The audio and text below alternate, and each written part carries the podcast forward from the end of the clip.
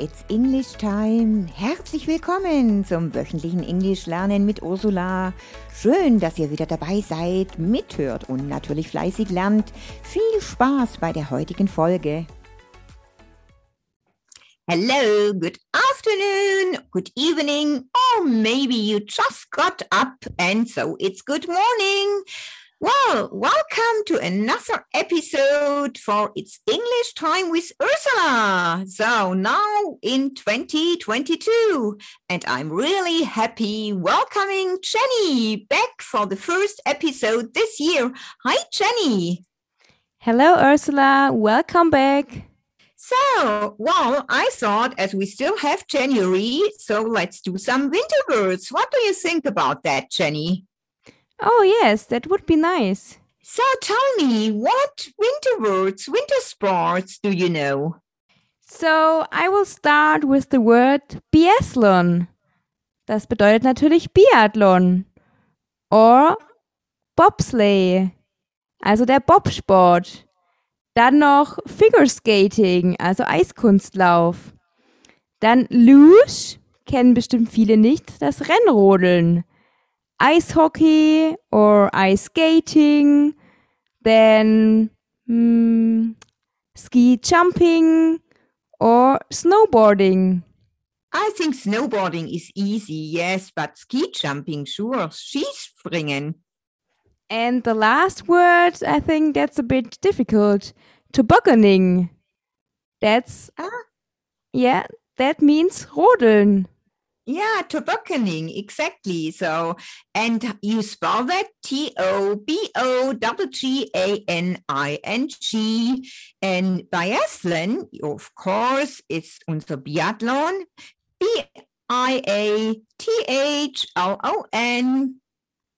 And luge, um, luge, you spell L U G E, das Rennrodeln, exactly.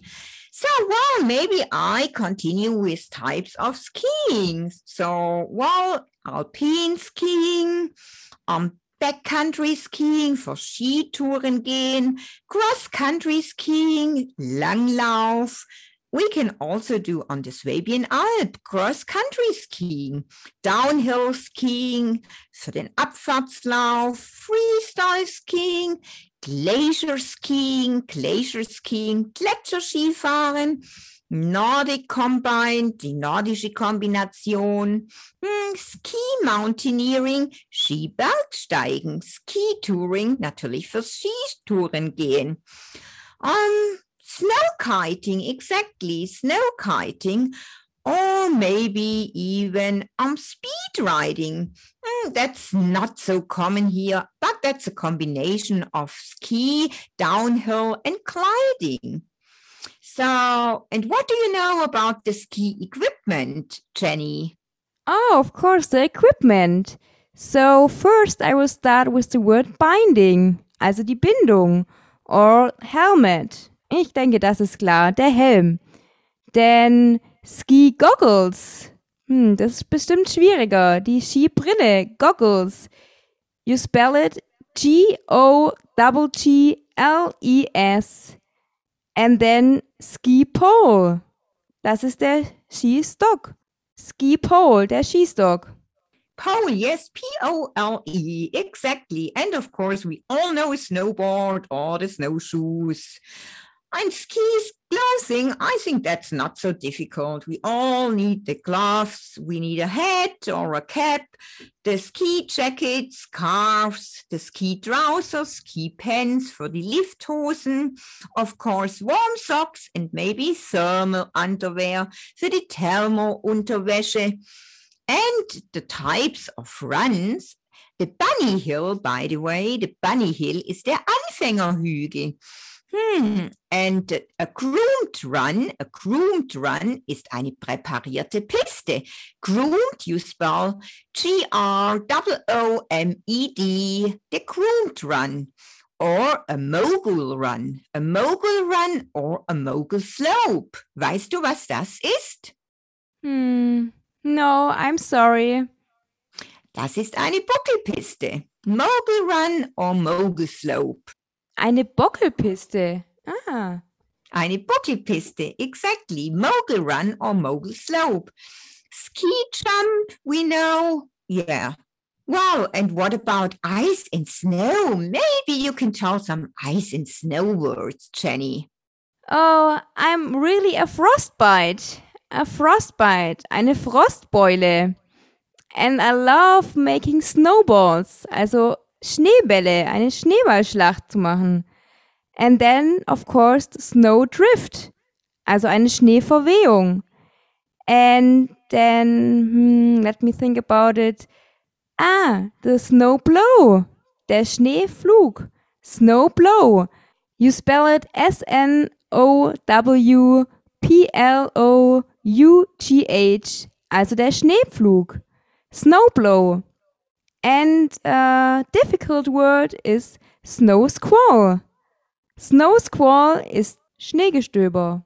And how do you spell snow squall? I spell it, of course, snow, we all know, and S Q U A and double L. This is the snow squall, Schneegestöber, S Q U A double L. So, and then, well, I will tell you, that's interesting. I'm quite sure about the snow conditions. Artificial snow, der Kunstschnee. Champagne Powder, das ist der Pulverschnee.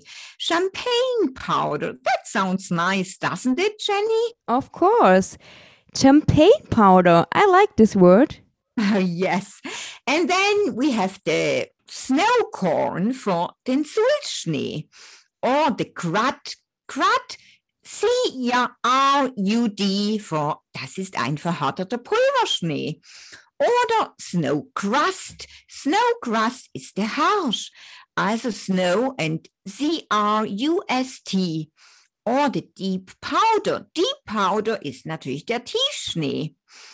Deep Powder mm, or Groomed Snow. Groomed Snow ist präparierter Schnee. Groomed Snow, G-R-O-O-M-E-D. Or Hard-Packed Snow. Hard-packed snow ist die Schneeglätte. Hard-packed snow. Hmm. Soft hail, by the way, is Graupel. Uh, soft hail. And slush, S-L-U-S-H, ist der Schneematsch. S-L-U-S-H, der Schneematsch. Well, I think there's were pretty much of snow we talked right now. So I thought I will do something about grammar. What do you think about that, Jenny? Yes, let's start with grammar. So, well, today I chose a bit about past perfect. Many people always say, I had written, I had gone, and so on, but they never be sure when to use. Past Perfect ist nämlich nur eine Vorvergangenheit und sie nimmt man, wenn etwas in der Handlungsreihenfolge in der Vergangenheit passiert. Zum Beispiel, Jenny rang the doorbell because she had forgotten her key. Also, Jenny klingelte, weil sie ihren Schlüssel vergessen hatte. Jenny rang the doorbell because she had forgotten her key. Das war in der Vorvergangenheit. Oder another example. Jenny got up, walked to the window and looked out. It had snowed in the night. Natürlich, Jenny ist aufgestanden, zum Fenster gegangen und hat hinausgeschaut. Es hatte geschneit in der Nacht. Das ist also schon davor passiert. Deswegen, it had snowed. Jenny got up, walked to the window and looked out. It had snowed in the night. Dann habe ich zwei Beispiele.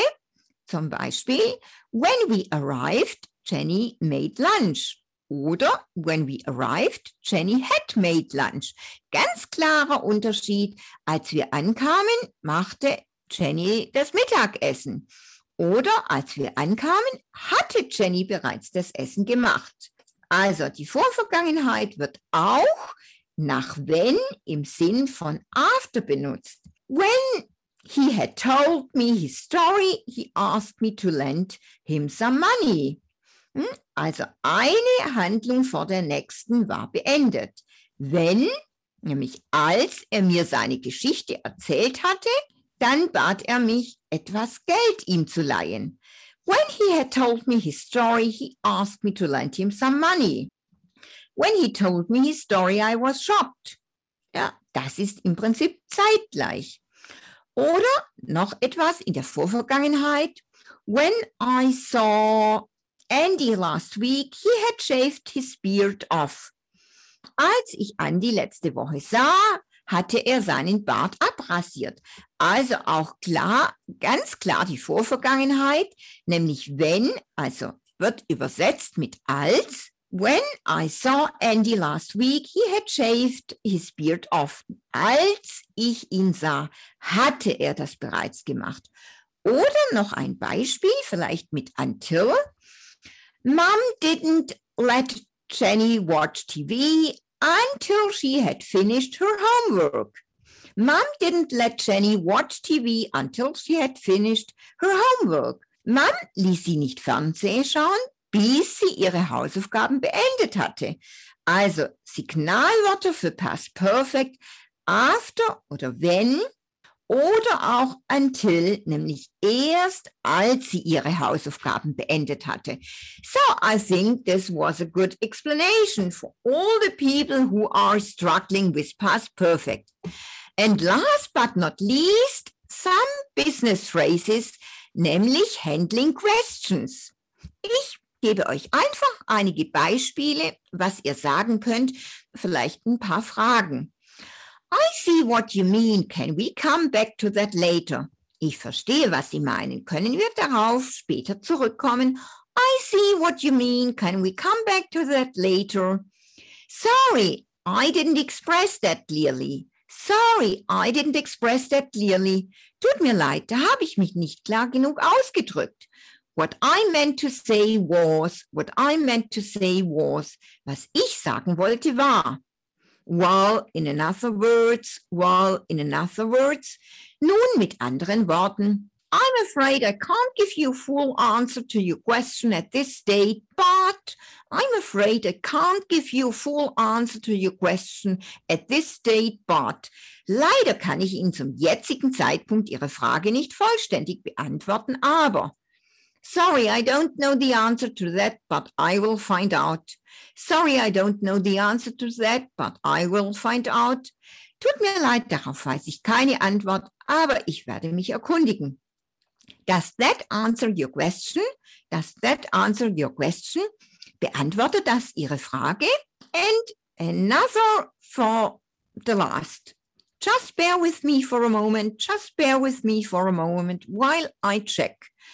Das bedeutet, bitte gedulden Sie sich einen Moment, während ich das prüfe oder während ich das anschaue. Das werdet ihr ganz oft hören. I'm often on the phone with Great Britain, UK or Ireland. And then they often tell me, just bear with me for a moment, just bear with me for a moment. So I thought these are very useful phrases. What do you think, Jenny? Yes, of course, they're very useful. So, what do you think, Ursula? For the end, let's repeat some winter words. Ah, yes, you're right. Just repeat. So, uh, quite a few. So, I will start with tobogganing. Tobogganing. Also rodeln. And then ski goggles. Ski goggles. You spell ski, of course, you know. G O G G L E S. Das ist die Skibrille. Ski Goggles. And of course, Ski Pole. Ski Pole, der Skistock. Yes, exactly. And the groomed run, don't forget, the groomed run war die präparierte Piste. And the bunny hill, der Anfängerhügel, the bunny hill. Ah, and the shoot, the shoot ist die Rodelbahn. Shoot, you're right, C-U-T-E. And then, well, to repeat snowplough, of course. And you had another nice word, snow squall. Oh, yes, that's true. Snow squall. Das Schneegestöber. Snow squall. S Q U A L L. And snowplough. Snowplough ist der Schneepflug. Snowplough. Yes, and then I had champagne powder. Champagne powder, not to drink. Champagne powder ist der Pulverschnee. Schöner, weicher, trockener Pulverschnee. Das ist Champagne powder. Artificial snow is Kunstschnee. And I think I forgot a very important word. Sometimes it's really dangerous in the Alps, in the mountains, and they have avalanche. Avalanche. Das ist die Lawine. Avalanche. You have to be very careful when there are avalanches. A Oh. A. Yes. Did you know that? That's a new word for me. Avalanche. Avalanche. Okay. Die Lawine. Yes. A V A L A N C H E. A V A L A N C H E. And well, last but not least, crud, that was for verhärteter Pulverschnee and crust, mm, the snow crust, der Harsch. I think we're stopping now, Jenny. What do you think? Yes, so I wish you a very nice evening or good morning, um, good afternoon, whatever. Yes. So I hope you all enjoyed the episode again and you really learned a lot about winter ski, hmm, winter sports, snow, snow conditions, and so on. And of course, some grammar and some useful business phrases. So, well, have a good time. And I hope you're all looking forward to the next episode for It's English Time with Ursula. Okay, bye bye. Bye, Jenny. Bye bye. Bye.